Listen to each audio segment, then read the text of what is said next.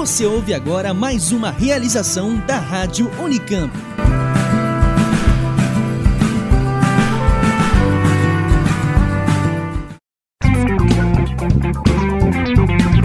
Ciência, cultura e tecnologia.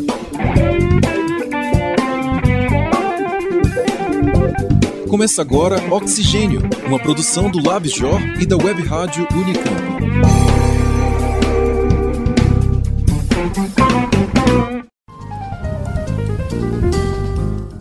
Olá, o programa Oxigênio está de volta. Eu sou Patrícia Santos. E eu sou Eric Nardini. Depois de uma pausa rápida em julho, nós voltamos com esta que é a nossa edição 25, a primeira de agosto. A gente preparou muita coisa interessante para hoje, acompanhe. Você vai conhecer uma invenção que pode ajudar no combate à violência contra a mulher. O interessante é que esse dispositivo foi criado por um grupo de estudantes de Manaus que ainda está no ensino médio, mas já receberam um prêmio pela ideia. Nós também vamos falar sobre um dos problemas críticos no Brasil, o saneamento básico. O país está distante de alcançar as metas no setor e pesquisadores da área analisam saídas para essa situação. Já a entrevista trata da gestão de recursos naturais e a importância do envolvimento da população na tomada de decisões. Nossa entrevistada é a geógrafa e pesquisadora canadense Nathalie Gravel. Na seção Arquivo da Ciência, você vai saber sobre a edição comemorativa aos 80 anos do livro Raízes do Brasil, de Sérgio Buarque de Holanda. A obra é uma das mais importantes reflexões sobre a identidade do país. Tem ainda a coluna De Olho no Clima, com a nossa convidada Ana Ávila. Ela é diretora do Centro de Pesquisas Meteorológicas e Climáticas Aplicadas à Agricultura, o CEPAGRE. A seção Caleidoscópio dessa edição é internacional. Mais uma vez, o programa Oxigênio traz um pouco do que acontece nos museus e centros de ciência mundo afora. Dessa vez, você vai conhecer o planetário de Cozumel, no México. Confira agora algumas notícias rápidas sobre ciência e tecnologia. Notas de ciência. Todo mundo sabe que o país está passando por diversos cortes nos orçamentos governamentais. Mas como está a situação na ciência e tecnologia? O assunto foi pesquisado a fundo para o Oxigênio, uma produção de Roberto Takata e locução de Eric Nardini. Mesmo com as declarações do ministro da Ciência, Tecnologias, Inovações e Comunicações, Gilberto Kassab, de que é preciso investir em ciências, vários projetos que dependem de verbas federais têm sofrido com os cortes. Durante o evento comemorativo dos 50 anos da financiadora de estudos e projetos, a FINEP, Kassab chegou a dizer que, abre aspas, investimento em ciência é fundamental para o país, fecha aspas. Em outras ocasiões, o ministro defendeu o investimento de 2% do PIB em pesquisa e desenvolvimento e tem feito apelos aos secretários estaduais para defenderem os orçamentos das pastas de ciência e tecnologia. A despeito do discurso oficial do MCTIC, no entanto, a ciência brasileira tem sofrido com cortes orçamentários e de programas. A equipe da Olimpíada Brasileira de Astronomia e Astronáutica, com o corte de 50% da verba do CNPq, lançou uma campanha de crowdfunding para cobrir as despesas de organizar o evento, em que participam cerca de um milhão de alunos de todo o país. A Rede Nacional de Ensino e Pesquisa, RNP, ainda não recebeu o repasse dos 136 milhões de reais previstos para este ano, sem verba, ela poderá deixar de fornecer acesso à internet para 739 universidades brasileiras. Em junho, sem dinheiro para o pagamento das contas de luz de cerca de 500 mil reais mensais, o supercomputador Santos Dumont do Laboratório Nacional de Computação Científica precisou ser desligado. Isso afetou pesquisas sobre o vírus Zika, o mal de Alzheimer e o pré-sal. Haverá também corte de 20% dos auxílios CNPq para alunos de graduação e ensino médio, sendo reduzidos de 33.700 benefícios para 26.100 bolsas. Os cortes não afetam apenas os projetos dependentes do MCTIC, mas também aqueles ligados aos órgãos do Ministério da Educação. Em abril, 7.408 bolsas CAPES foram congeladas e em julho, 3.221 ainda permaneciam suspensas. A alegação do governo é que elas são ociosas, mas muitos alunos de mestrado e doutorados tiveram as bolsas suspensas e seguem sem recebê-las. O programa Ciências Sem Fronteiras sofreu uma modificação, não contemplando mais o nível de graduação.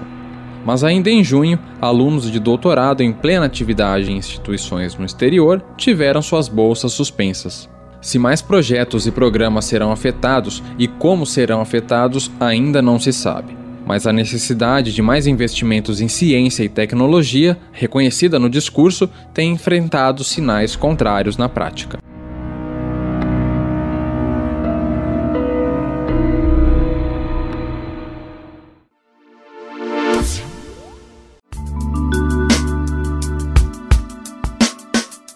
Agora, Simone Paloni tem informações sobre medidas para melhorar o sistema de patentes no Brasil.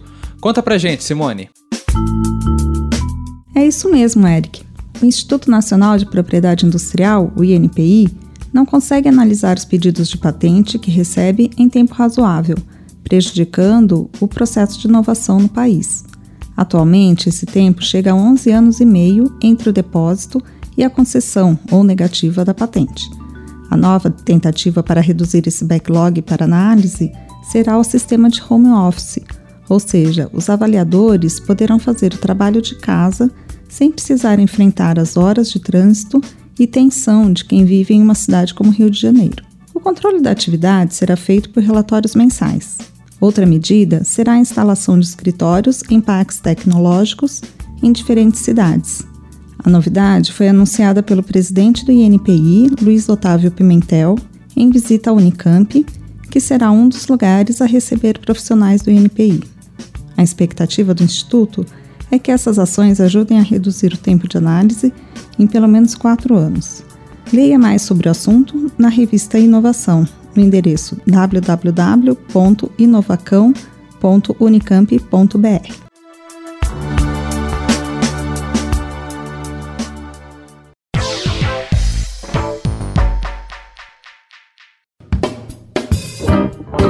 Reportagem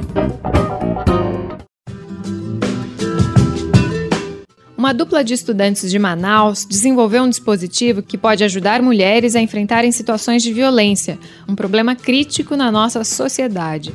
A reportagem é de Juan Mateus e Fabiana Silva. Ouça agora.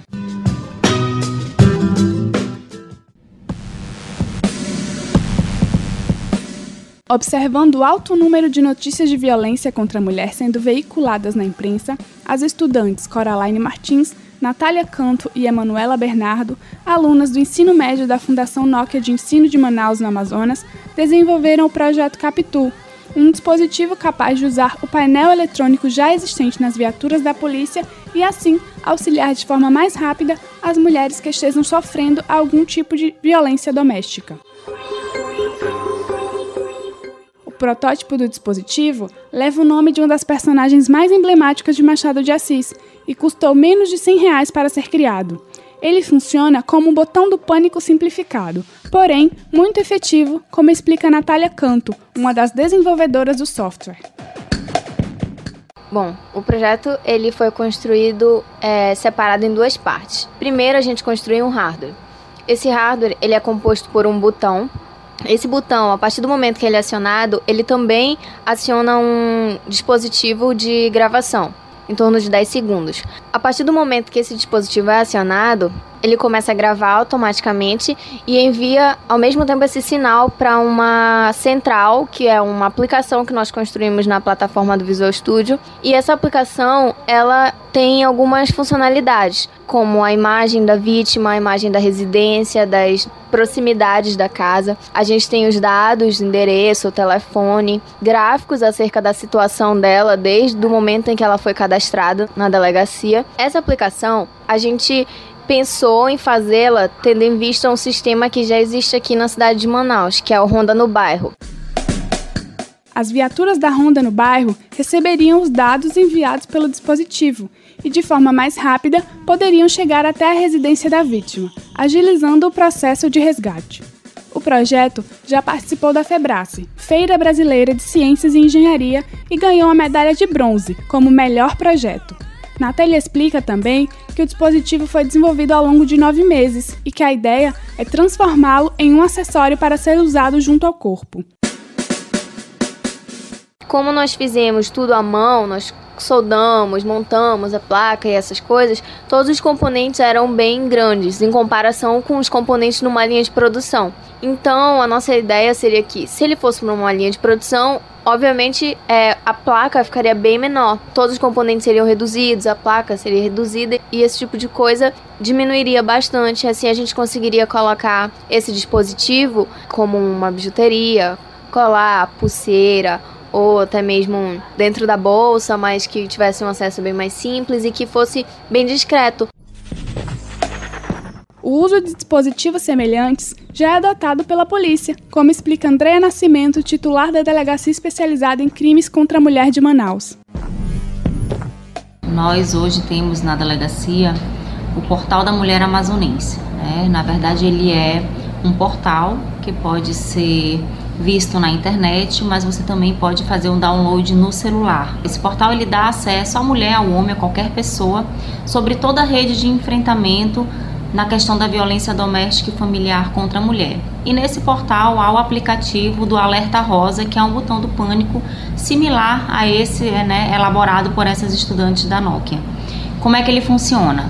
A vítima, quando ela é atendida na delegacia da mulher, quando se vislumbra naquela vítima que ela realmente está correndo um risco à sua vida ou à sua integridade física, são casos específicos, né? não são é, concedidos para todas as mulheres, mas aquelas que estão realmente em situação de risco, é feito um cadastro aqui na delegacia mesmo, então essa vítima já é cadastrada de imediato. É feito o download no celular dela do aplicativo Alerta Rosa e ela já vai sair daqui com esse aplicativo pronto caso ela precise acionar. Quando ela faz o acionamento, é feita uma chamada específica no nosso CIOPS, que é o 190, uhum. e ela vai ter um atendimento muito mais rápido feito pela Polícia Militar.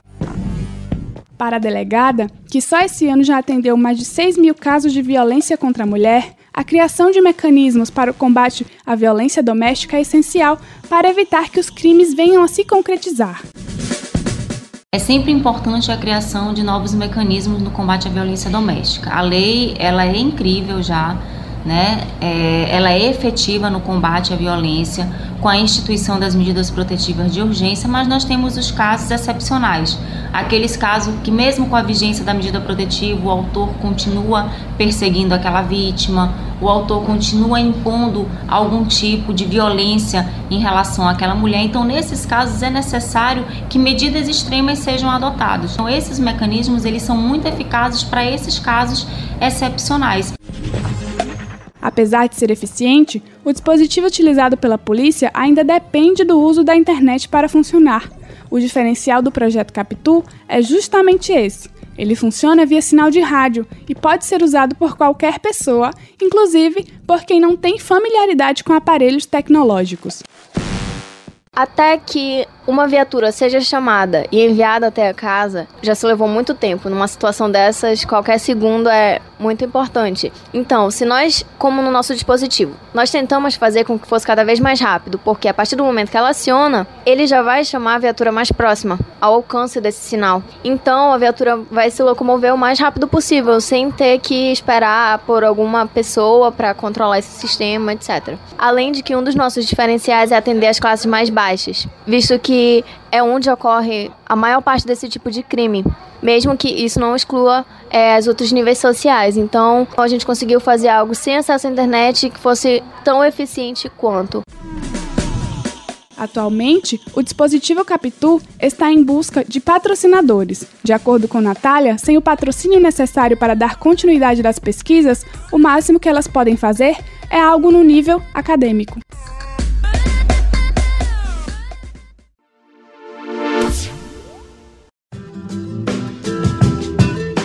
O acesso a serviços adequados de saneamento básico é determinante para melhorar a qualidade de vida da população.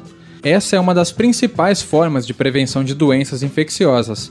Mas apesar de avanços nos últimos anos, o Brasil tem uma das infraestruturas de saneamento mais atrasadas do mundo e dificilmente conseguirá atingir a meta de universalização do sistema proposta lá atrás em 2013. Acompanhe a reportagem de Paula Penedo. No dia 1 de agosto, o presidente interino Michel Temer sancionou a Lei nº 13.329, que institui o regime especial de incentivos para o desenvolvimento do saneamento básico. De acordo com a medida, empresas prestadoras de serviços de saneamento básico que aumentarem seus investimentos na área receberão em troca a concessão de créditos na cobrança de tributos. O regime, previsto para vigorar até 2026, irá integrar o Plano Nacional de Saneamento Básico, criado em 2013 com o objetivo de reduzir até 2015 a proporção de habitantes sem acesso à água e melhorar até 2020 as condições de vida de 100 milhões de pessoas que vivem em bairros degradados. As metas foram estabelecidas com base nos Objetivos do Milênio, propostos em 2000 pela Organização das Nações Unidas, e já foram parcialmente cumpridas. De acordo com dados do IBGE, 98% da população brasileira possui acesso à água potável. Entretanto, esse número cai para 84% nas áreas rurais, além de 17% não possuírem fornecimento encanado.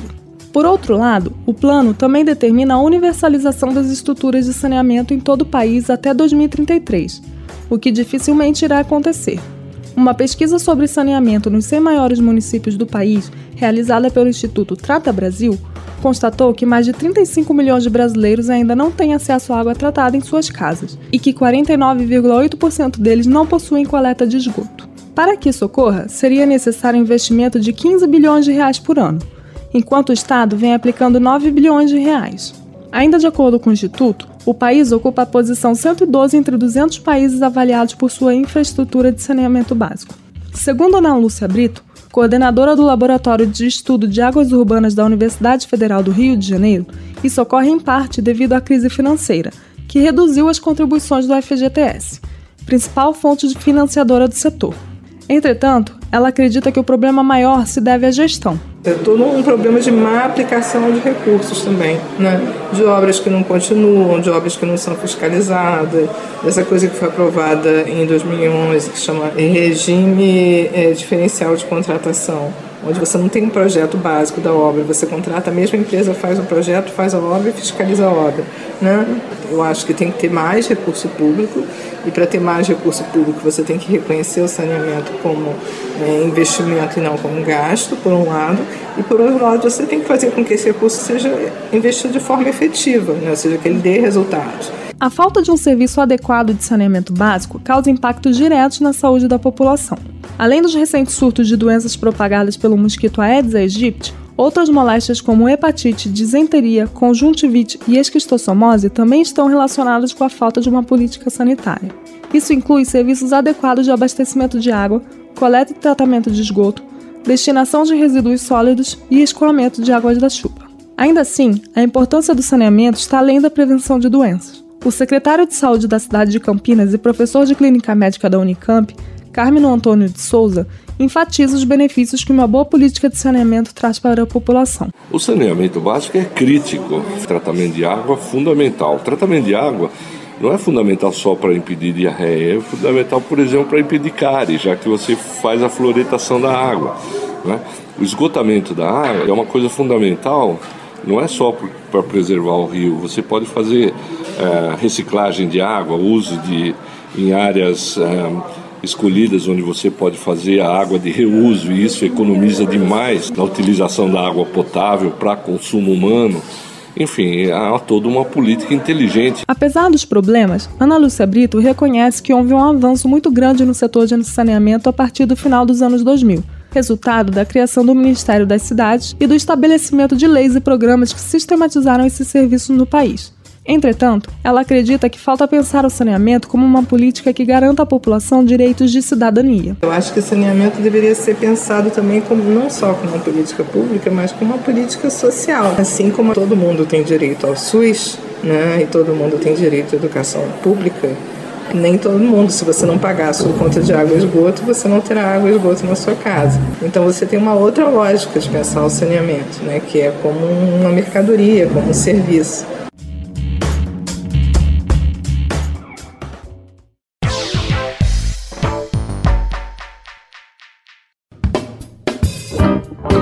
Entrevista. Na entrevista de hoje, o repórter Paulo Múzio conversa com a geógrafa e pesquisadora Nathalie Gravel. Acompanhe. A geografia estuda dinâmicas territoriais. E essas dinâmicas são construídas tanto pelo território quanto pelas pessoas que o ocupam. E na transformação desse território, as percepções da população exercem um papel importante. Qual a sua percepção sobre a natureza e sobre as unidades de conservação? Será que nós valorizamos os cursos dos rios nas cidades? Essas são reflexões propostas pela geógrafa Nathalie Gravel, que estuda o protagonismo das comunidades na gestão de seus recursos. Nathalie é professora e pesquisadora da Universidade de Laval, em Quebec, no Canadá, especialista em geografia da América Latina e do Caribe e também em governança dos recursos hídricos. Bom dia, Nathalie. Bom dia. Como é que surgiu esse seu interesse em pesquisar América Latina e Caribe?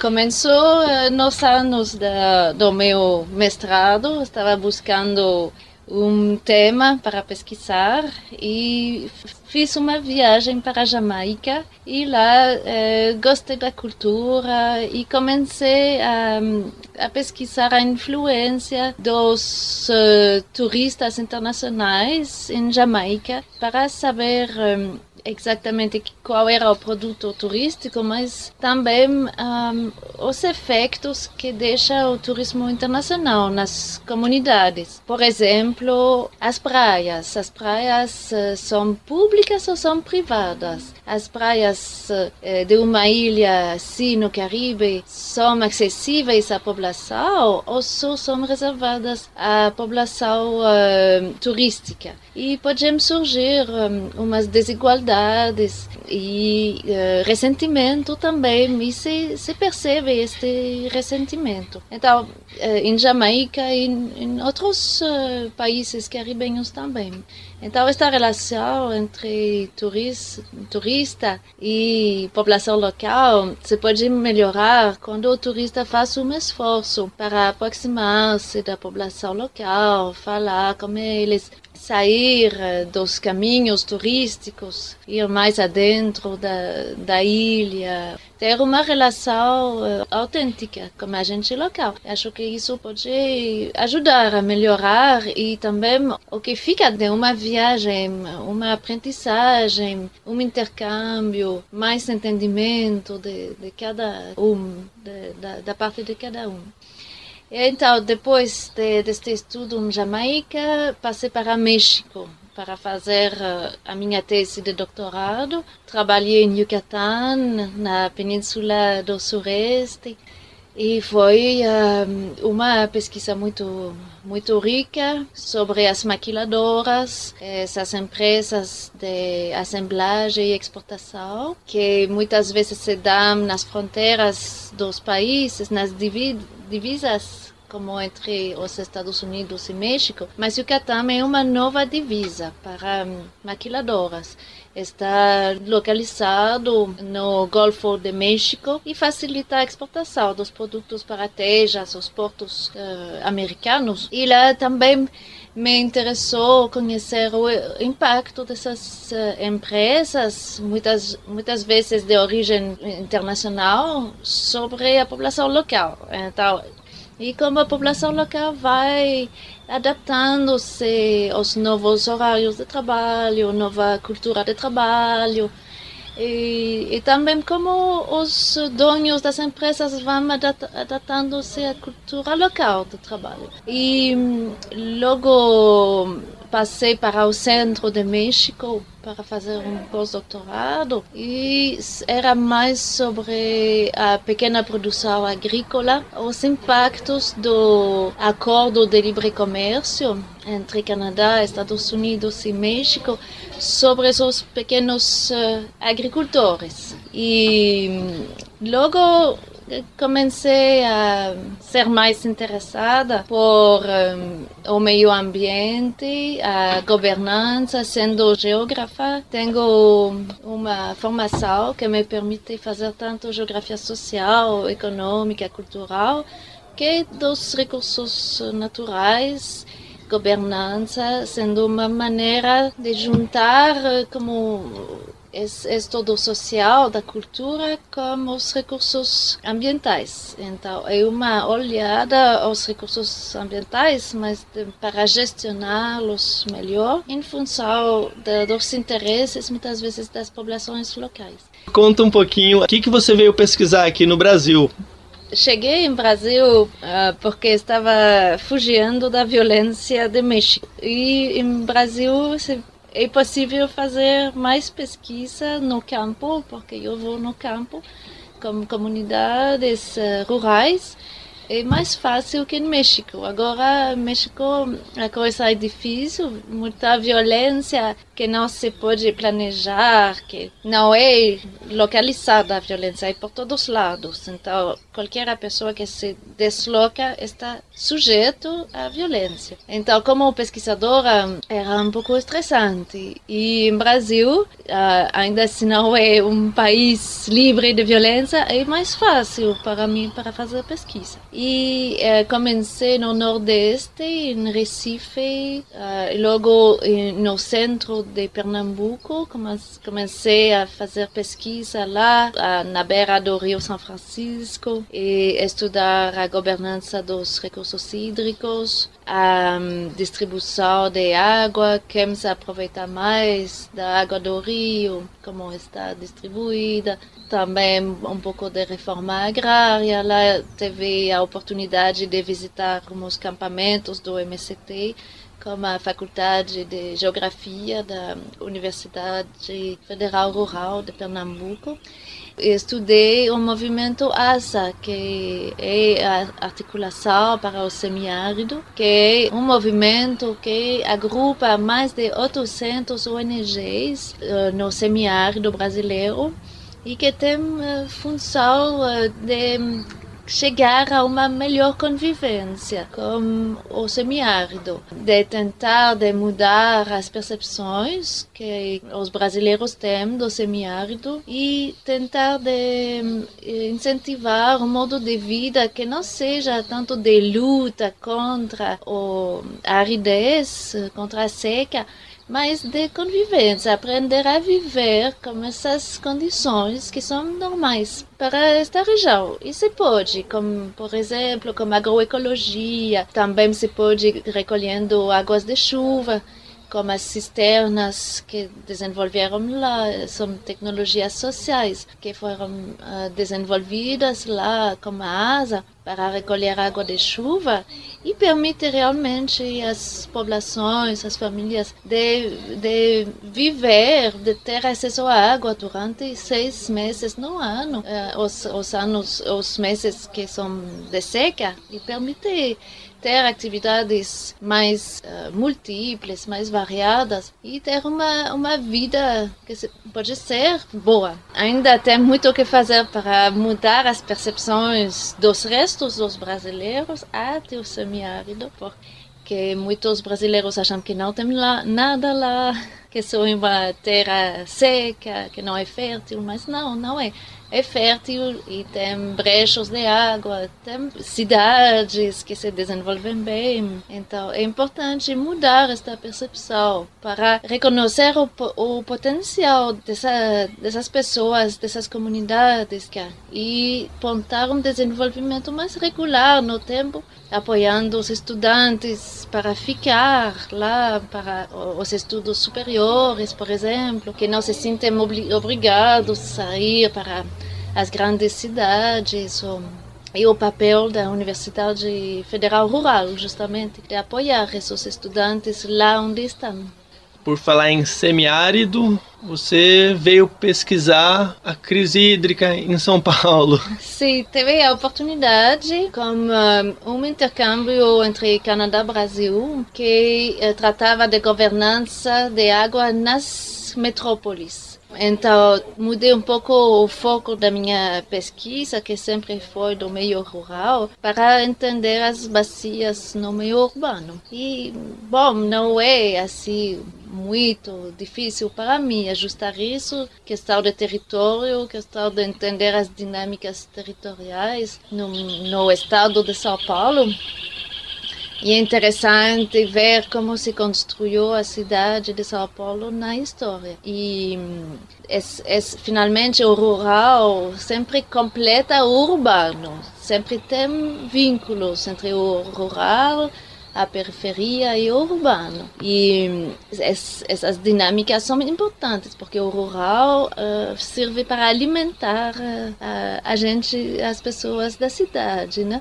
E também tem muita produção de água nas unidades de conservação, na, no meio rural, onde tem muita floresta. Então, o rural, a partir mais vegetalizada do estado de São Paulo serve para abastecer em água a cidade.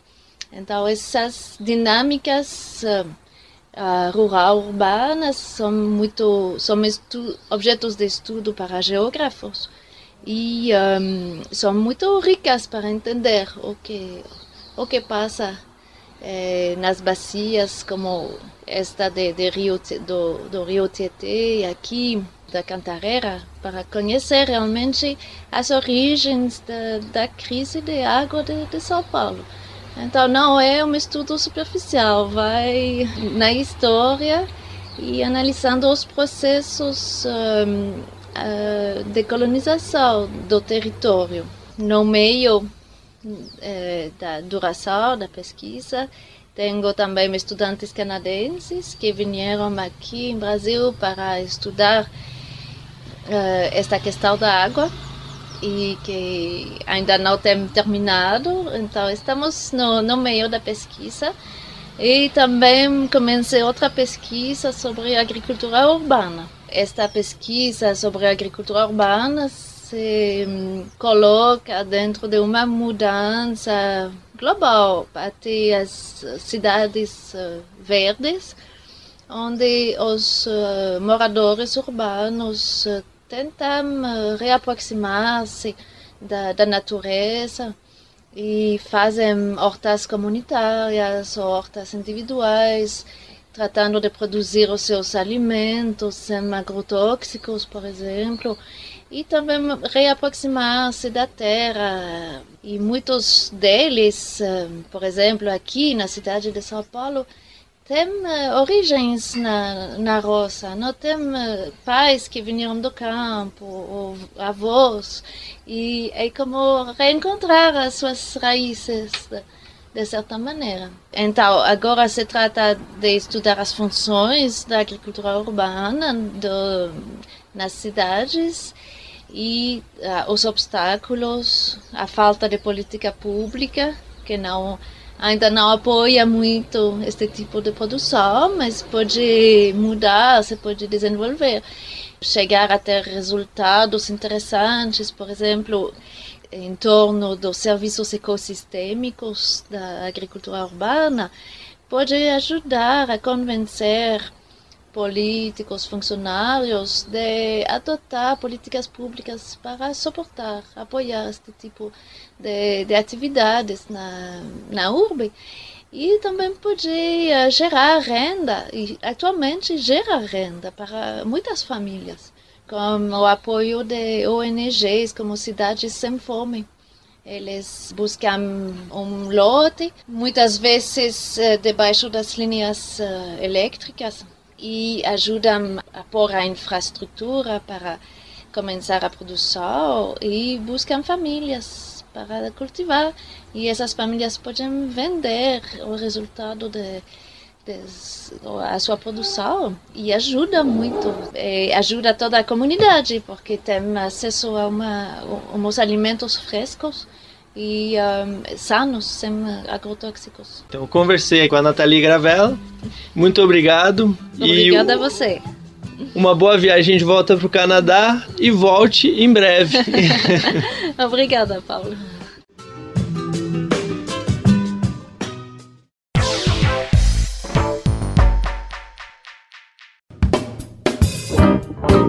Arquivo da Ciência. Há 80 anos, o Brasil vivia a decadência da elite do café e a ascensão da burguesia industrial. A perspectiva era de urbanização crescente. Nesse contexto, surge a primeira edição de Raízes do Brasil, livro de Sérgio Buarque de Holanda, uma das principais referências na análise da origem do povo brasileiro e na reflexão sobre todos os Brasis que nós somos. As oito décadas da obra são celebradas este ano com o lançamento da edição crítica de Raízes do Brasil pela Companhia das Letras. Holanda era bacharel em Direito, crítico literário e jornalista. Nesse ensaio historiográfico, ele trouxe não só elementos para compreender a nossa gênese, como também para pensar aquele momento vivido pelo país. O Brasil se equilibrava entre a direita e a esquerda autoritária de Getúlio Vargas. Holanda se diferenciou ao defender uma saída democrática para a nação.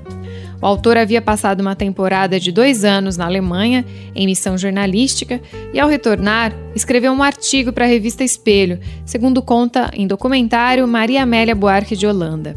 Além de esposa, ela foi uma colaboradora intelectual durante toda a vida dele.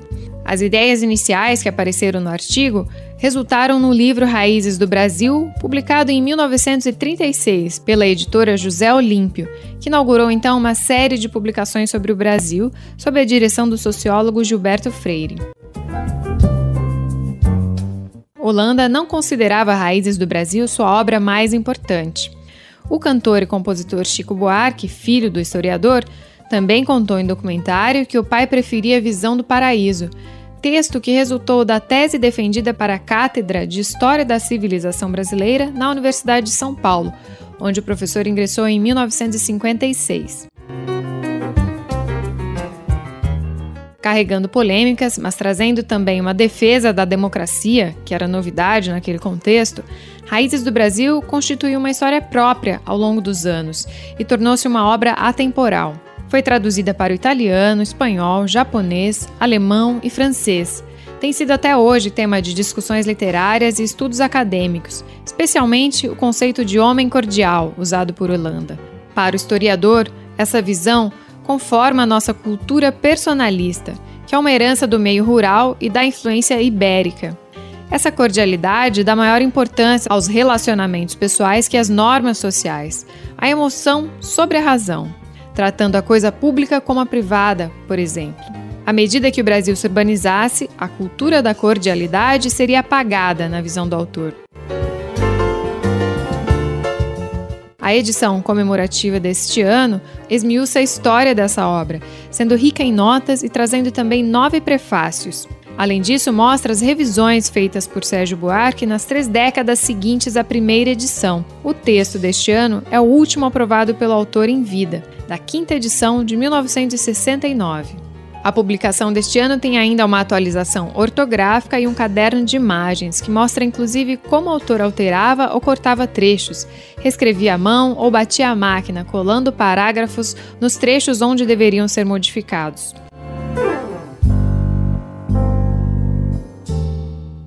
Os organizadores são Lilia Moritz Schwartz, professora da USP e da Universidade de Princeton, e Pedro Meira Monteiro, também professor da Universidade Norte-Americana.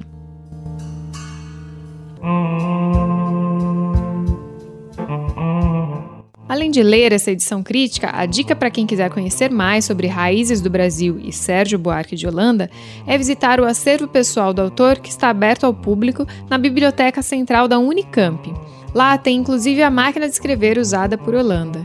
E no blog do programa Oxigênio você também encontra vários links interessantes. Patrícia Santos para o Arquivo da Ciência.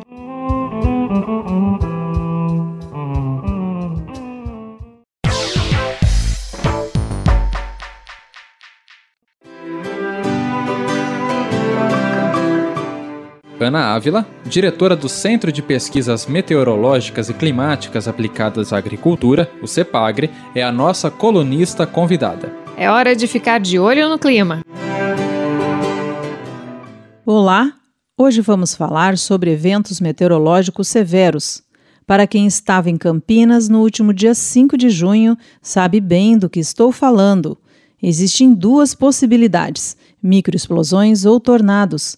Fenômenos relativamente esporádicos, mas não raros, são mais propícios de ocorrer em algumas regiões do Brasil, mais precisamente no estado de São Paulo e no sul do país.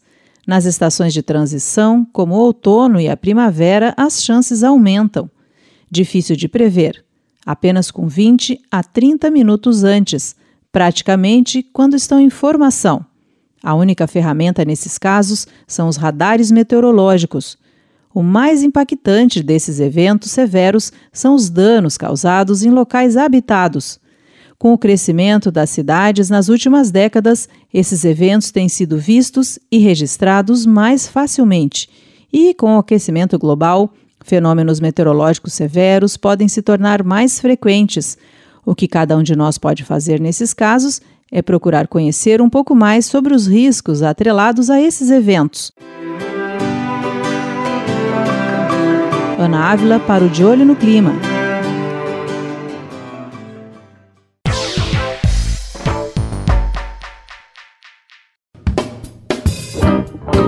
Caleidoscópio.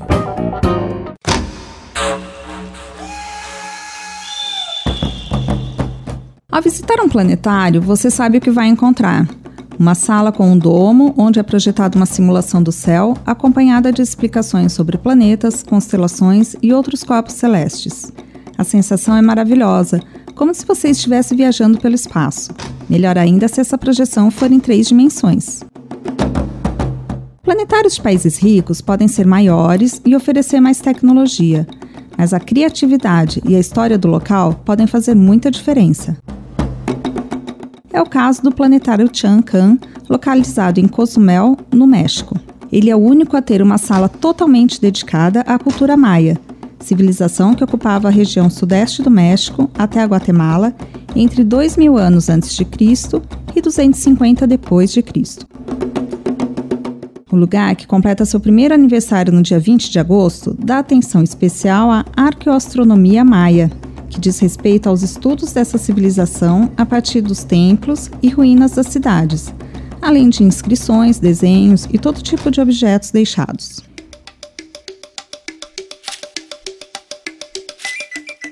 Esses estudos revelam o desenvolvimento do povo maia em relação à agricultura, à matemática, à astronomia e outras ciências. Eles eram intelectuais e também muito místicos e devotados aos deuses. Anilu Alcocer, uma das guias do Chancan, mostra documentos, mapas e desenhos que ilustram a mistura entre misticismo e ciência em explicações relacionadas a fenômenos astronômicos. Ela conta, por exemplo, que o crocodilo é considerado um animal sagrado. Isso porque, a partir das observações do céu, os maias imaginaram que nós, humanos, é que nos movíamos na Terra. E como eles explicavam esse fenômeno?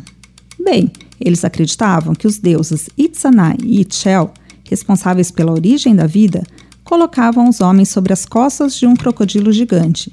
E então toda a humanidade se deslocava assim, em cima do crocodilo, que navegava entre o Sol, a Lua e as estrelas. Além da sala Maia e do planetário, o Chang'an tem um observatório com dois telescópios que permitem a visualização do céu noturno e diurno. Oferece também palestras, cursos, exibição de filmes e exposições. Segundo a diretora do planetário, Milagros Vargas, todas as quintas, um grupo de observadores amadores se reúne acompanhado de um monitor do museu, ou um pesquisador convidado, que complementa a visita com informações. Cozumel tem um céu muito limpo. Milagros conta que dali é possível ver a Via Láctea a olho nu. Isso suscitou interesse pela fotografia dos corpos celestes, que tem sido uma das atividades do local. E qual seria o principal desafio para um planetário com tantas atrações?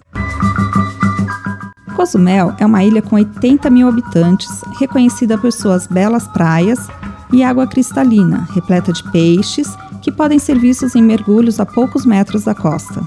Embora o local receba cerca de 3 milhões de visitantes, somente dos cruzeiros que ali aportam, sem contar os demais turistas e moradores da ilha, esse público não está muito interessado em atrações culturais.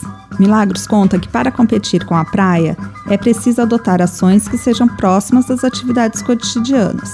Por exemplo, criar uma noite romântica no espaço no Dia dos Namorados.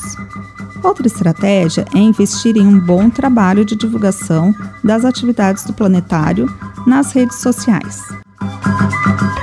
Outra vertente apontada por Milagros é a pesquisa. Recentemente foi firmado um acordo com o Instituto Nacional de Astrofísica, Ótica e Eletrônica para fazer um monitoramento de meteoritos. O planetário também está envolvido na produção de um documentário sobre arqueoastronomia maia, com recursos obtidos em um edital do Conselho Nacional de Ciência e Tecnologia do México, que será dirigido pela própria Milagros Vargas, com a produção de Gabriel Del Reis e coordenação científica do professor Jesus Galindo Trejo. Para conhecer mais sobre o Chancan e a cultura maia, visite a página do Planetário no Facebook. O endereço está no nosso blog. Simone Paloni para o Caleidoscópio.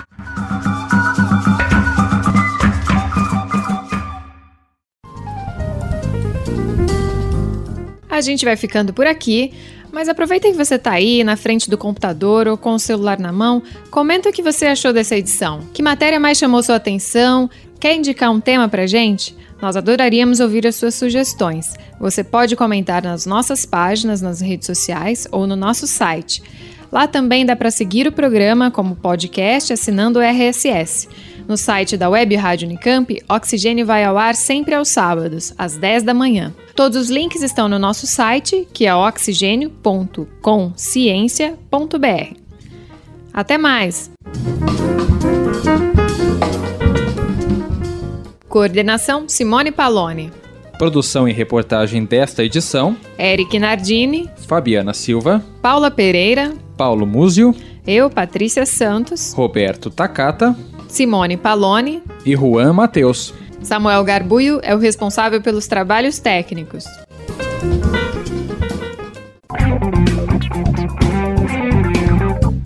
Termina agora o programa Oxigênio, uma produção da equipe do Laboratório de Estudos Avançados em Jornalismo da Unicamp.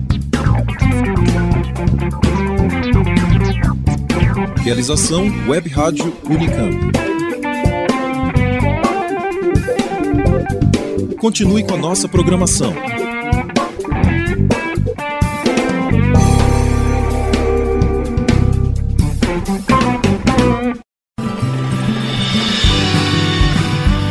Rádio Unicamp. Música e informação para o seu dia a dia.